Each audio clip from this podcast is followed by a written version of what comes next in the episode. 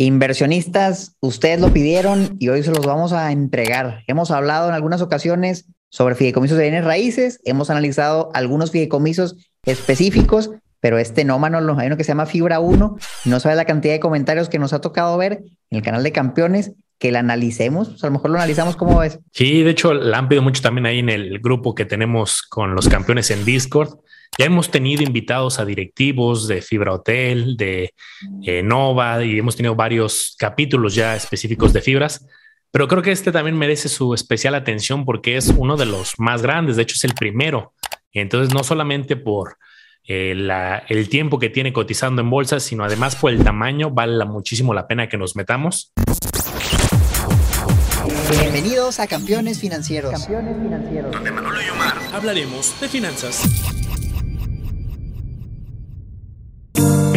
Este episodio está patrocinado por la comunidad privada de Manolo y Omar en Discord, donde vas a encontrar lives mensuales, noticias, reportes de acciones y ETFs, calculadoras privadas y el total acceso para que puedas preguntar lo que gustes a Manolo y Omar. Te invitamos a que te unas. Dejamos los enlaces en la descripción de este episodio.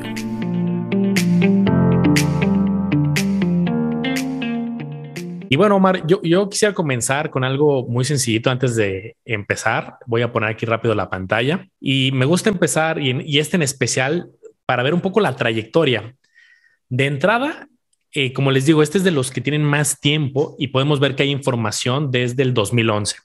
Y entonces, pues por lo mismo, el nombre que recuerden, Funo 11, lo dicen el, lo dicen el nombre, que es el año, la, el nombre la fibra y el año de su lanzamiento. Entonces, tenemos mucha historia para analizar Depende, Omar, que estemos analizando. Si estuviéramos analizando los últimos meses, pues veríamos una gráfica como este. Yo te diría, oye, Omar, pues qué buena oportunidad hubo hace unos, eh, unos cuantos meses que estaba en 16 pesos, 16.50, 17 por certificado. Y ahorita, poco tiempo después, alcanzó los 20. Hubo unas semanas, inclusive atrás, que alcanzó los eh, semanas o meses atrás, los 22, 23. Pero también, si yo me alejo un poco y vemos la historia, pues Depende del periodo que estemos analizando, insisto, un inicio espectacular, fabuloso los primeros dos años, luego pues, una pequeña montaña rusa con subidas y bajadas laterales, y luego tenemos ahí 2015, 16, 17, 18, 19, 20, pues unas caídas muy marcadas.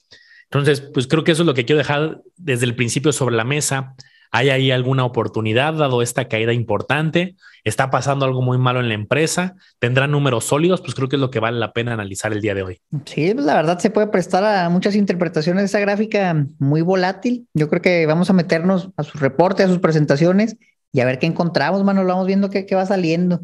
Déjame, te muestro aquí algunas. Está muy padre esta presentación. Y, y, creo que vale la pena mostrarle. Entonces, miren, esto es la información actualizada al cierre de 2021 de Fibra 1. Vamos a hablar sobre algunos datos de esta empresa, que por cierto, el fideicomiso más viejo en México ya cumplió sus 10 años. La verdad es que a veces, Manolo, cuando analizamos un fideicomiso de bienes raíces, es difícil cuando hay dos años de historia, tres años de historia. Realmente no nos da suficiente información para medir el rendimiento del equipo directivo, pero yo creo que 10 años, pues tal vez ya es un plazo interesante para tomar una decisión más apropiada. Entonces, 635 propiedades en 661 operaciones en la República Mexicana.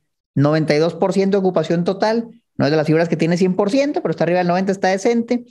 Meten muchos temas de sustentabilidad, lo estaba viendo que, que el primer bono sustentable, y bueno, pues ahorita vamos a hablar de ESG y todo eso, que también la fibra tiene mucho, tiene apoyo social, etcétera, 10.9 millones de área bruta rentable, 21 mil millones de pesos de ingresos, Manolo. Estamos hablando de una fibra bestial que, la verdad pues tiene ingresos exagerados comparado a, pequeños fideicomisos que hemos visto anteriormente. Sí, sin duda información valiosa, 92% de ocupación. Eh, creo que es un dato que he visto mucho en el mercado, que ronda en los 90. Sí hay algunas que a lo mejor tienen el 100, pero aquí me da una pista. Esta fibra definitivamente no es, por ejemplo, 100% industrial, ¿no? Que a lo mejor tiene sus pocas naves industriales. Al tener 635 propiedades, pues ya les vamos dando una pista a los campeones justo de esta lámina que seguía que es de uso mixto. Entonces, pues por eso un 92% creo que lo he visto muy en línea con el mercado.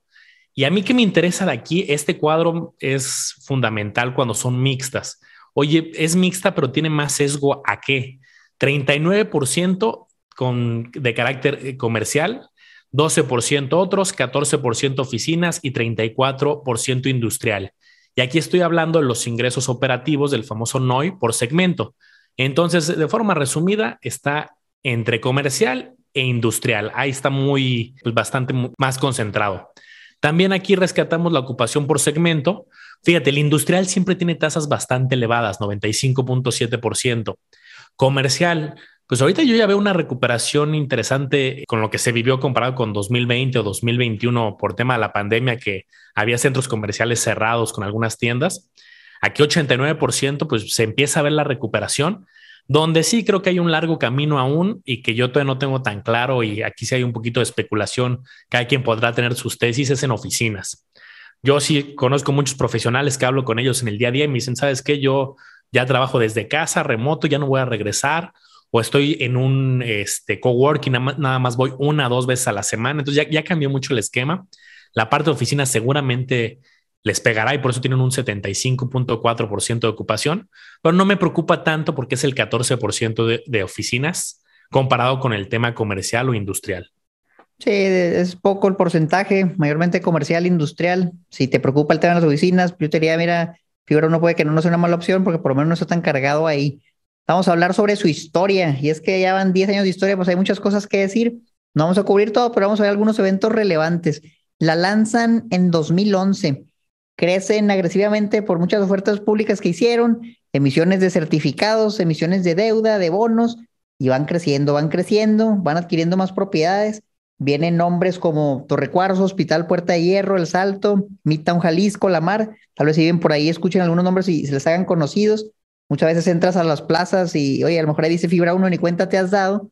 Entonces fueron creciendo, último, pero por ejemplo, 2020, mira, adquirimos seis propiedades de Hércules, expansión del Lago 3, son números grandes. Vendimos 100 millones de dólares en propiedades en 2020. Recompraron el 2% de los certificados en 2020. Eso es una buena señal, fíjate. Un fideicomiso que recompra sus certificados en vez de emitirlos, pues habla bien para el inversionista que su participación va a aumentar, le va a corresponder más flujo, le va a negar más dividendos o utilidades, vaya. Entonces, parece que recientemente han estado recomprando constantemente. Emiten el famoso bono sustentable en 2021. Pues aquí estamos parados ahorita vienen algunas imágenes y esto es, interesante, nada más para que se den una idea de la magnitud del, portafolio que maneja Fibra 1, o sea, son torres enormes, torres o de uso mixto, de oficinas, comerciales, vienen ahí algunos centros industriales, plazas, se ve, se ve sólido, se ven propiedades muy, muy grandes, imposible de acceder para el pequeño inversionista, y tenemos lo que es una barra naranja, que es la variación del área bruta rentable si ha ido creciendo con el paso del tiempo, si ha ido disminuyendo, que es lo que nosotros queremos, pues que cada vez tengan más área bruta rentable, porque eso se cobra y eso genera ingresos para nosotros los inversionistas. Entonces, fíjate cómo 2011-2012, pum, crece 200%, 2013 otra vez 200%, crecimientos muy altos porque probablemente están comprando muchas propiedades. El área bruta pasó de 0.51 metros, eso estará a lo mejor en millones, en millones de metros cuadrados, y 0.51 millones, y de repente lo triplicaron, 1.64 y luego 4.95. Y bueno, pues de 2011 ahorita, Manolo, ya estamos en 10.9 millones de metros cuadrados de área bruta rentable, qué locura. Sí, yo como experiencia, eh, digo, obviamente habría que conocer mucho más de los diferentes centros comerciales, oficinas.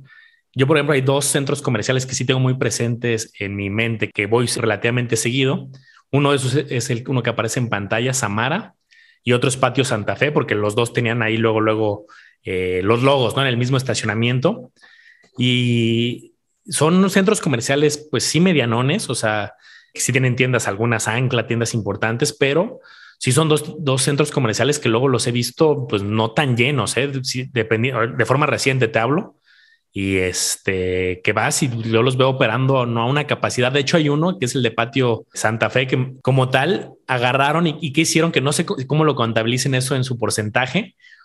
Era muy, era mucho más grande y de repente pues, llegó la pandemia y qué hicieron? Como que pusieron una barda que dividía una parte de, de las tiendas y atrás pues ya, ya, la partieron, digamos, ya no puedes pasar a esa siguiente sección de la donde había muchos restaurancitos dado que ya no iba tanto flujo de gente, pusieron esa barda. Entonces no sé si todo lo de atrás lo consideren como, ah, pues está cerrado y este, y no les pega, o como ya pusieron esa barda, pero atrás pues hay, hay parte de, de lo que ahí estaba la plaza. O sea, ahorita no hay, no hay nada, no hay ninguna oficina ni nada que se pueda llegar. Y como dato curioso. Interesante, Manolo. ¿Qué nos puedes decir de, oye, dónde están ubicados? Hablan mucho que están en México, pero pues en qué parte de México? Justo aquí, campeón, estamos viendo en pantalla también esta presentación que nos pareció bastante buena.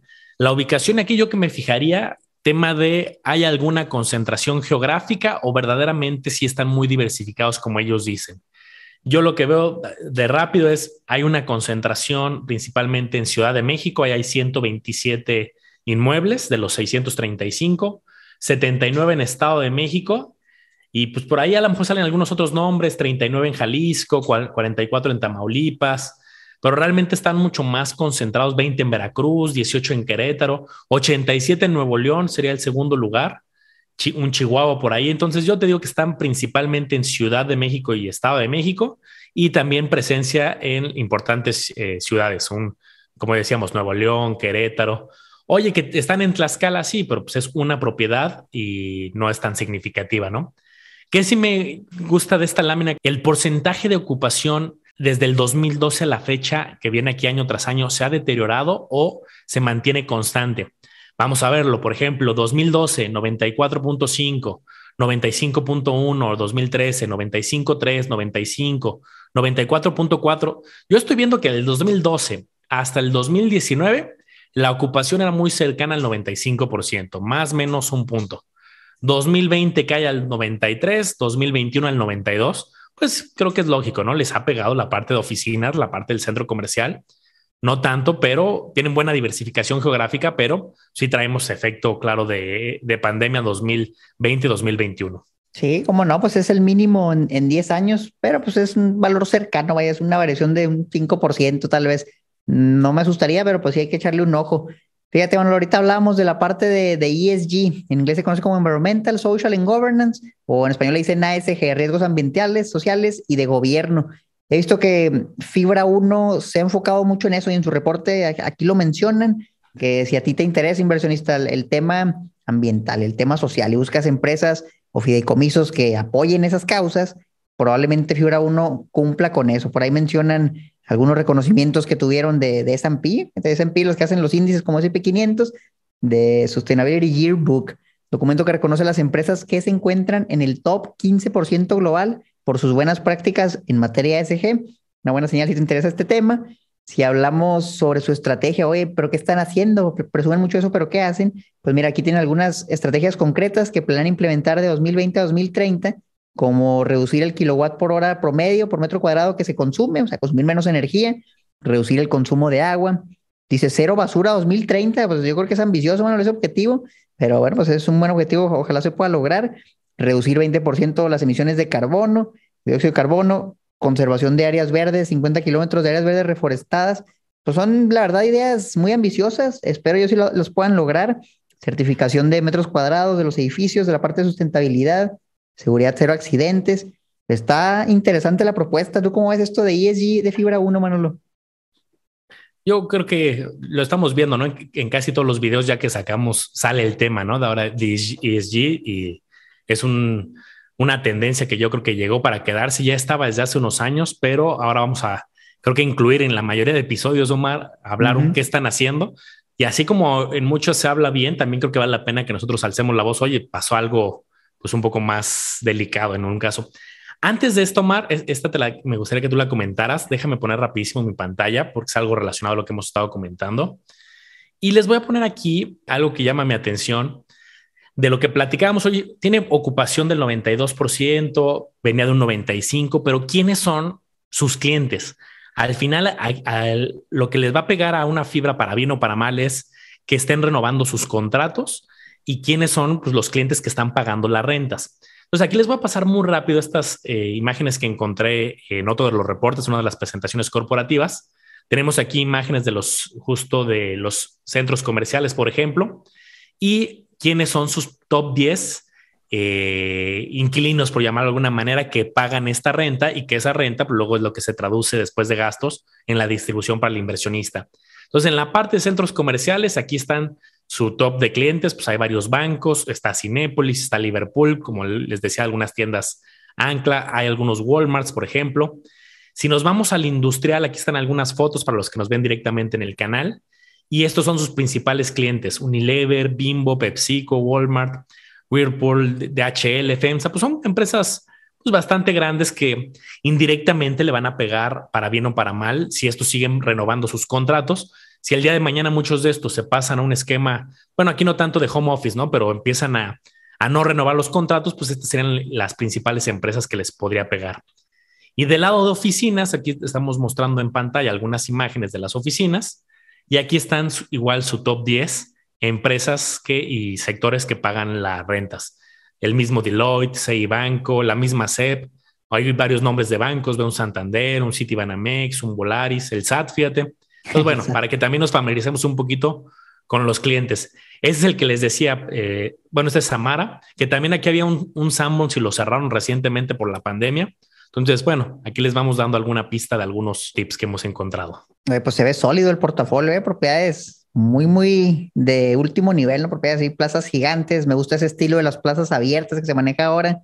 Creo que tiene bastante éxito y, parece que se están adaptando al cambio, ¿sabes? Porque esas plazas hace 20 años, 30 años, pues yo creo que la verdad no había muchas, Manolo, y últimamente he visto que, que se migra un poquito más como al, al mixto, ¿no? Que a lo mejor está abierto y entras ya también al local.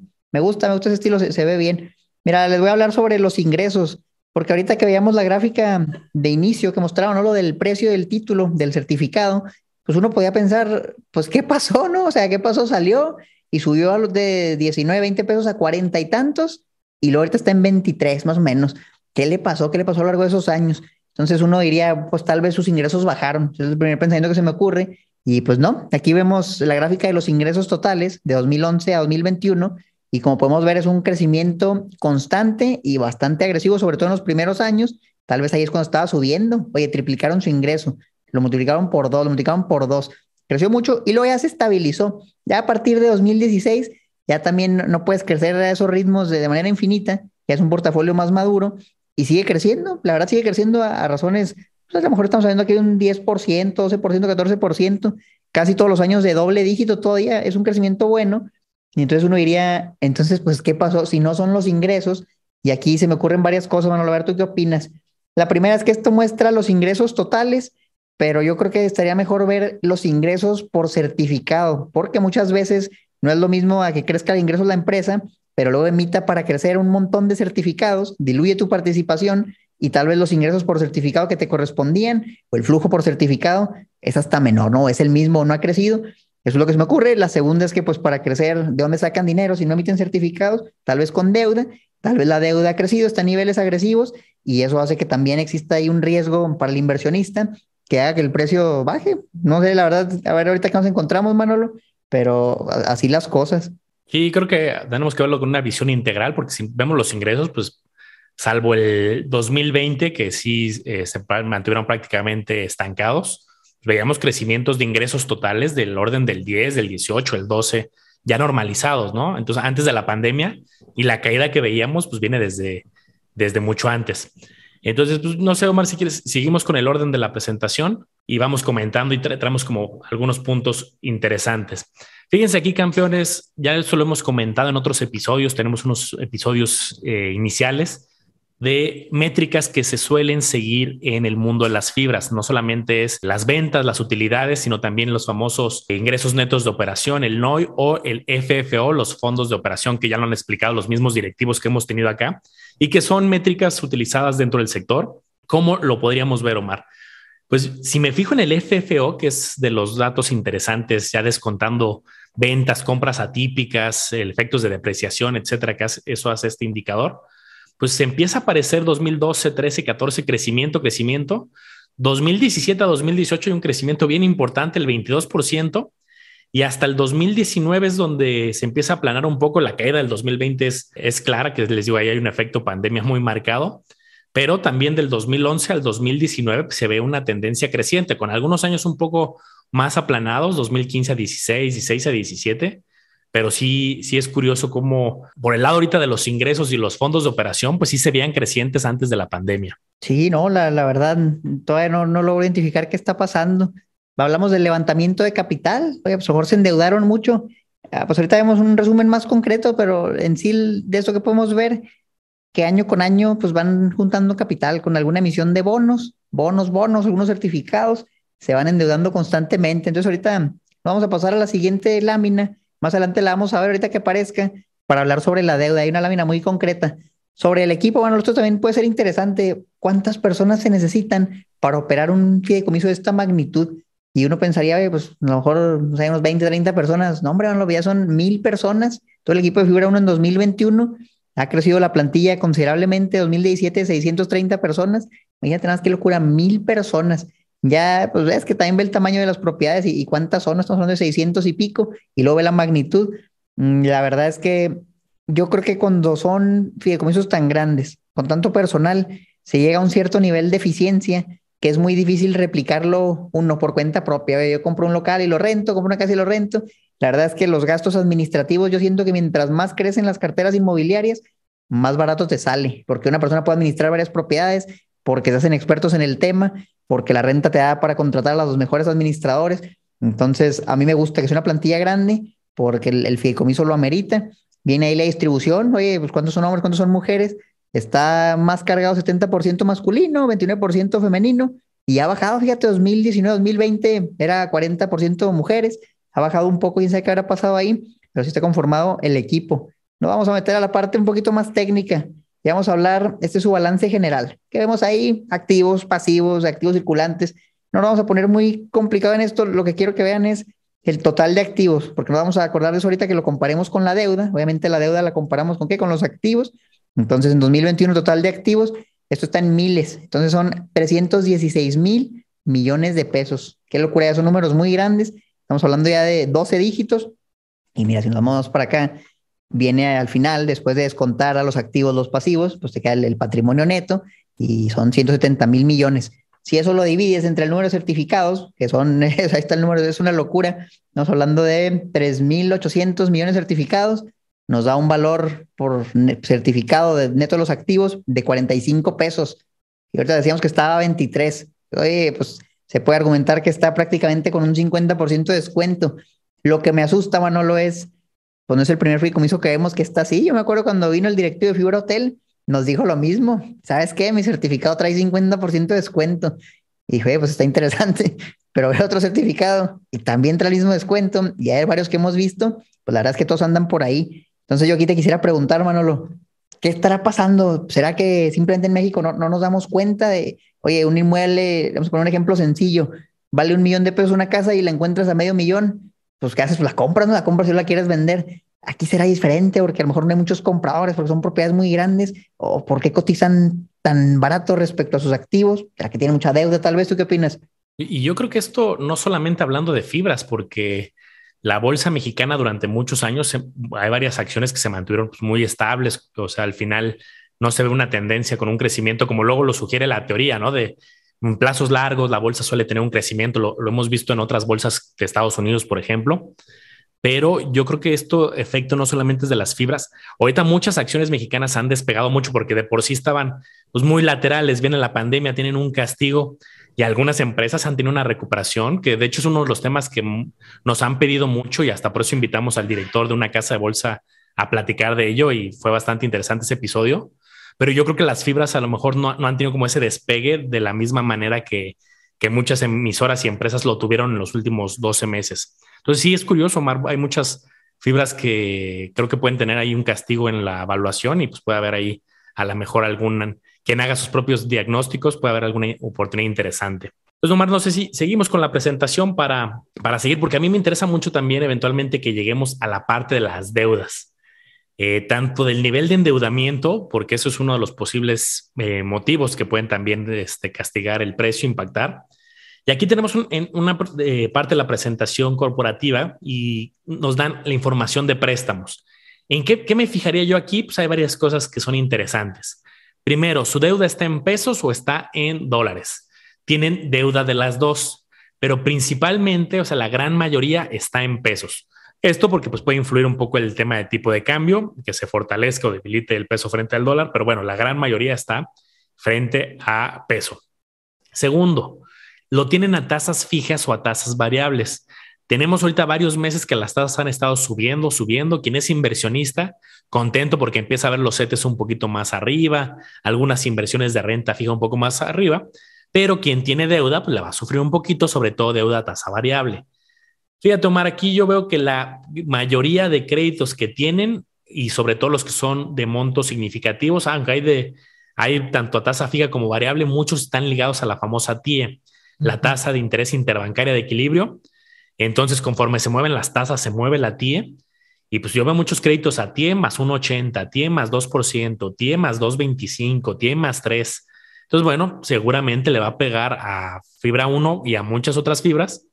Conforme vayan subiendo las tasas, también tendrán ahí un impacto. Aunque ahorita les enseño yo también una laminita que traigo aquí, este, que me llamó la atención, pero llévense ahorita en mente que sí puede haber un impacto por el alza de las tasas. Sí, pues mira, nosotros aquí mencionamos algunos indicadores y entre ellos mencionamos el, LTV, el loan to value, un porcentaje, ¿no? Comparando la deuda con los activos, ¿qué porcentaje? Tienen ahorita a finales de 2021 43%. Sí está altito, la verdad. Hemos visto algunos que andaban pues, por el 30, 35. Ya cuando le vas tirando al 50, yo, siento que ya debes o ponerte un límite, que ya lo quitaron, antes había un límite de regulación, porque la deuda, si, si se ponen a pensar, ¿qué es lo único que puede destruir estas empresas, que se vayan a la bancarrota, cómo pueden quebrar.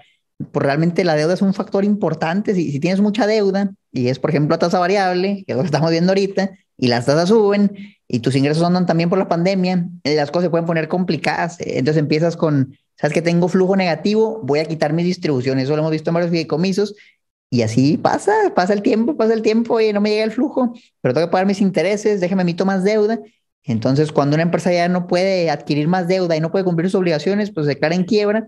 Digo, no, no lo veo tampoco cercano, pero, pero hay que monitorear muy de cerca este indicador, diría yo, Manolo, porque mm, está a niveles altos, está a niveles altos. Déjame que Omar, ahorita quiero enseñar algo antes de entrar a estos números que vas a mostrar, justo con, con el comentario que hacía. Oye, Fibra 1 tiene deuda ligada a la TIE. Pero ¿qué hicieron estos muchachones? Y esto es algo muy común que les quiero platicar, aunque es algo de nivel a lo intermedio.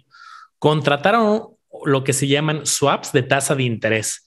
¿Qué es eso, Manolo, si tú estás empezando?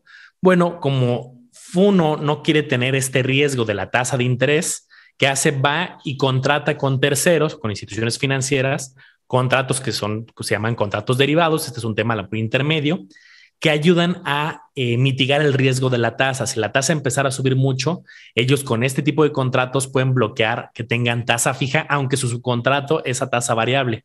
Les digo, es interesante, pero ellos pagan una comisión a una institución financiera, un intermediario, y ahí hay pues, una operación derivada que es, les digo, de carácter intermedio, pero con eso bloquean este tipo de riesgos. Entonces ya yo, yo me metí a los estados financieros y vi esto y dije, ah, ok, tienen riesgo de tasa, sí, pero lo, lo mitigan Obviamente esto tiene un costo, pero tienen estos famosos swaps que sirven para eso. Si tienes una tasa variable, la puedes cambiar por tasa fija o viceversa y en este caso les ayuda a mitigar riesgos.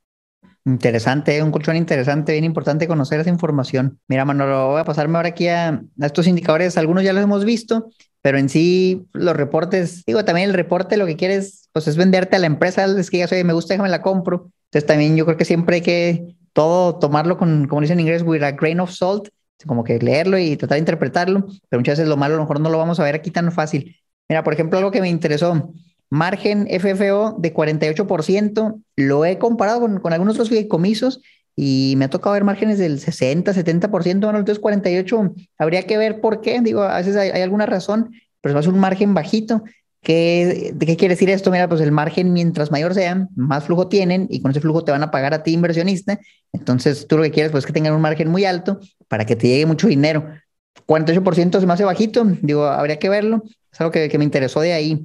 Sin embargo, ese flujo pues va creciendo. Por ejemplo, el flujo creció 14%, el FFO, el NOI 5.7%, la ocupación ahorita vimos que ya estaba baja. Ah, mira, aquí te calculaban el, el NAF. Bueno, pues ya, ya lo tuve que hacer, pero no importa, ahí está también algunos datos curiosos. Si hablamos del tema de las distribuciones, por ahí hemos mencionado el famoso reembolso de capital y tal vez al campeón le interese, oye, lo que han pagado o va libre impuestos o sí paga impuestos. Y pues fíjate que es curioso porque lo que hemos dicho aquí es que no se puede predecir y le hemos preguntado a expertos y nos dicen, ¿sabes qué? No hay manera de saberlo. Y miren, aquí se refleja mucho eso. Si vemos las distribuciones que dieron en 2021, que es esta parte de aquí arriba, la gran mayoría era resultado fiscal. Entonces, reembolso de capital era muy poquito, incluso un trimestre no traía nada. Pero si vemos las distribuciones del 2020, la gran mayoría era reembolso de capital, están al revés. Entonces, pues yo creo que es cuestión de suerte, ¿no? que, que tengas otra idea, Manolo, pero no, no se puede saber si tener un reembolso de capital o no.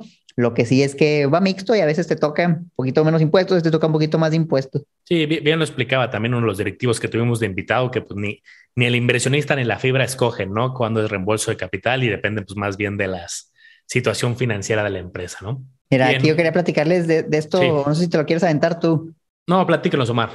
No, muy, muy sencillo. Mira, puse una gráfica del, del precio que ahorita la mostrabas al inicio y con la idea de, de, tratar de pensar, ya después de lo que hemos visto, ¿qué será, no? ¿Qué será? ¿Por qué ha bajado tanto? Si los ingresos subieron, si el NOI subió, si el FFO subió, si traen buenos márgenes, traen buena ocupación, ¿por qué cotizaba a 45 y por qué ahorita vale 23? Es la, la pregunta del millón. Yo los invito, campeones, a que nos dejen su teoría abajo. ¿Qué opinan ustedes? ¿Por qué habrá bajado tanto el título? Digo, estamos hablando de casi 50% hacia abajo y hay una tendencia que lleva como siete años.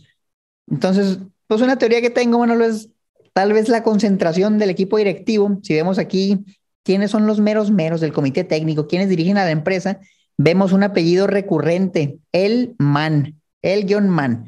Moisés el man, Andrés el man, Max el man. Son los, el presidente y el director y otra persona importante los que toman las decisiones más relevantes y pónganse a pensarse, a pensar cuando analizamos una acción, una empresa, vemos quién es el directivo y las decisiones que va a tomar. Bien importante entender quién va a tomar esas decisiones.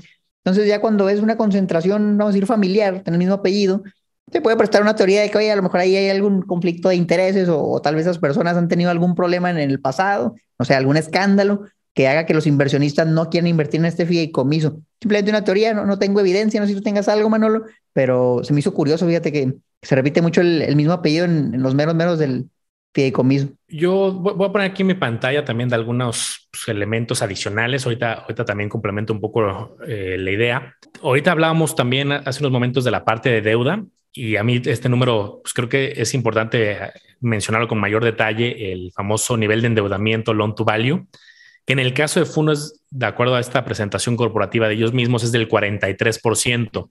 Su límite máximo que ellos se ponen es del 60%. Por ejemplo, comparando yo con varias fibras del, sector, también información del al cierre del ejercicio del año pasado, pues yo vi muchas que estaban con un nivel de endeudamiento menor, rondando el 30%. O sea, todas tenían endeudamiento, pero pues hablábamos de un 25, de un 28, un 30%, y esta sí era de, de las fibras que tenían un nivel de endeudamiento loan to value un poco mayor.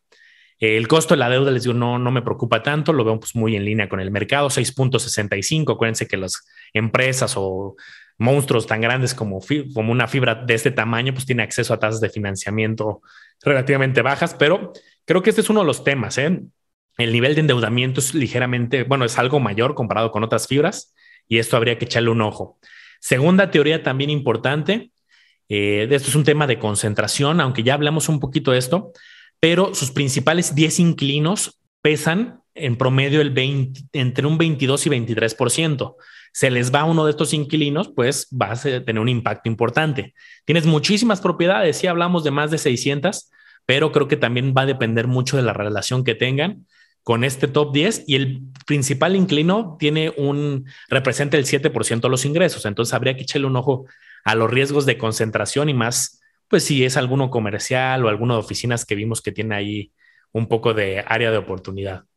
Y de lo que comentabas, Omar, yo me estoy metiendo ahorita los avisos relevantes de la, de la bolsa de valores, porque pues ahí tienen que transparentarnos eventos críticos relevantes.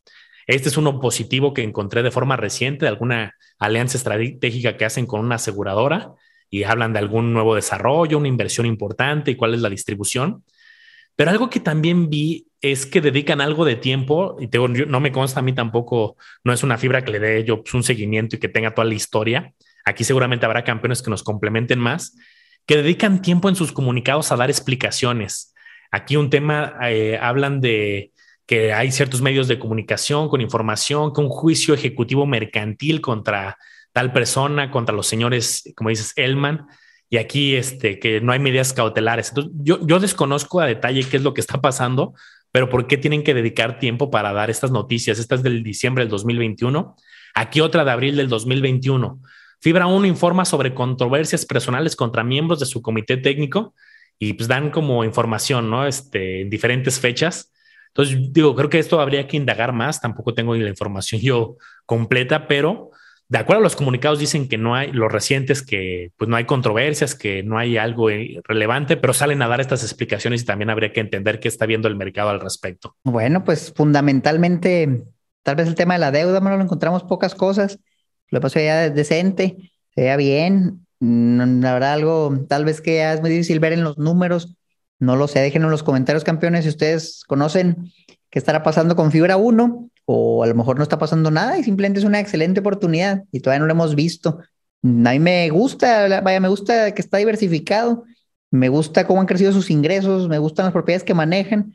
Lo que no me gusta mucho es que siento que a lo mejor se necesita un poquito más de, transparencia en el gobierno corporativo y tal vez eso es lo que no le gusta al inversionista, la deuda combinado con escándalos. Nunca me ha tocado ver, Manuel, en un fideicomiso pues, que anduvieran publicando, oye, controversia con los directivos y los miembros. No, es una pelea de, un barrio, ¿no? pero bueno, así son las cosas. Sí, yo, para acabar, también me gusta ver qué dice algún especialista y busco quien le dé cobertura. Y aquí encontré un especialista de BVA que da un analista de fibras que, eh, que da su opinión y dice resultados del cuarto trimestre del 2021 ligeramente superiores a las expectativas con una recuperación superior y lo ven superior al mercado, pero están en fase de recuperación. ¿Y qué dice? Considera los resultados de Funo como positivos para el precio de la acción ante la sostenida recuperación, con una mayor cobranza de rentas y continuas reducciones de las reservas de renta de temas del COVID. Eh, una intensa actividad de recompra y de pago de deuda. Eso también lo vi Omar y, y aquí les voy a mostrar unas lamentas que tenía, que desde tiempo atrás están recomprando, pagando deuda y también haciendo un plan de recompras, que tienen un plan de recompras desde el 2015 certificados y que por eso mismo han incrementado las acciones que tienen en tesorería, pero las están sacando del mercado. Entonces aquí el mismo analista de BBVA es lo que comenta. Están pagando deuda y recomprando actividad. Creo que esto sería algo sano dado el nivel de deuda que tiene. Le ven una visión positiva. Y para no hacerles el cuento largo que dice este analista que se llama Francisco de eh, BBVA de Fibras, él tiene un precio objetivo de 28 y ahorita pues veíamos que ronda entre los 21, 22, 23 y aquí esta analista le da un precio objetivo de 28. O sea, no de los niveles a lo mejor de hace varios años, pero sí visualiza también esta analista que le da cobertura a fibras, que puede tener una recuperación y pues bueno, creo que es, está interesante como, como mencionas, Omar, indagar un poquito más a lo mejor en tema de deuda, de los motivos de la caída, pero pues aquí una opinión de un analista profesional. Ahí lo tienen, campeones. Acuérdense de seguir las redes de campeones financieros en todos lados, unirse al grupo de Discord si les gusta hablar estos temas más a detalle. Nos vemos a la próxima, Manolo. Hasta luego, bye.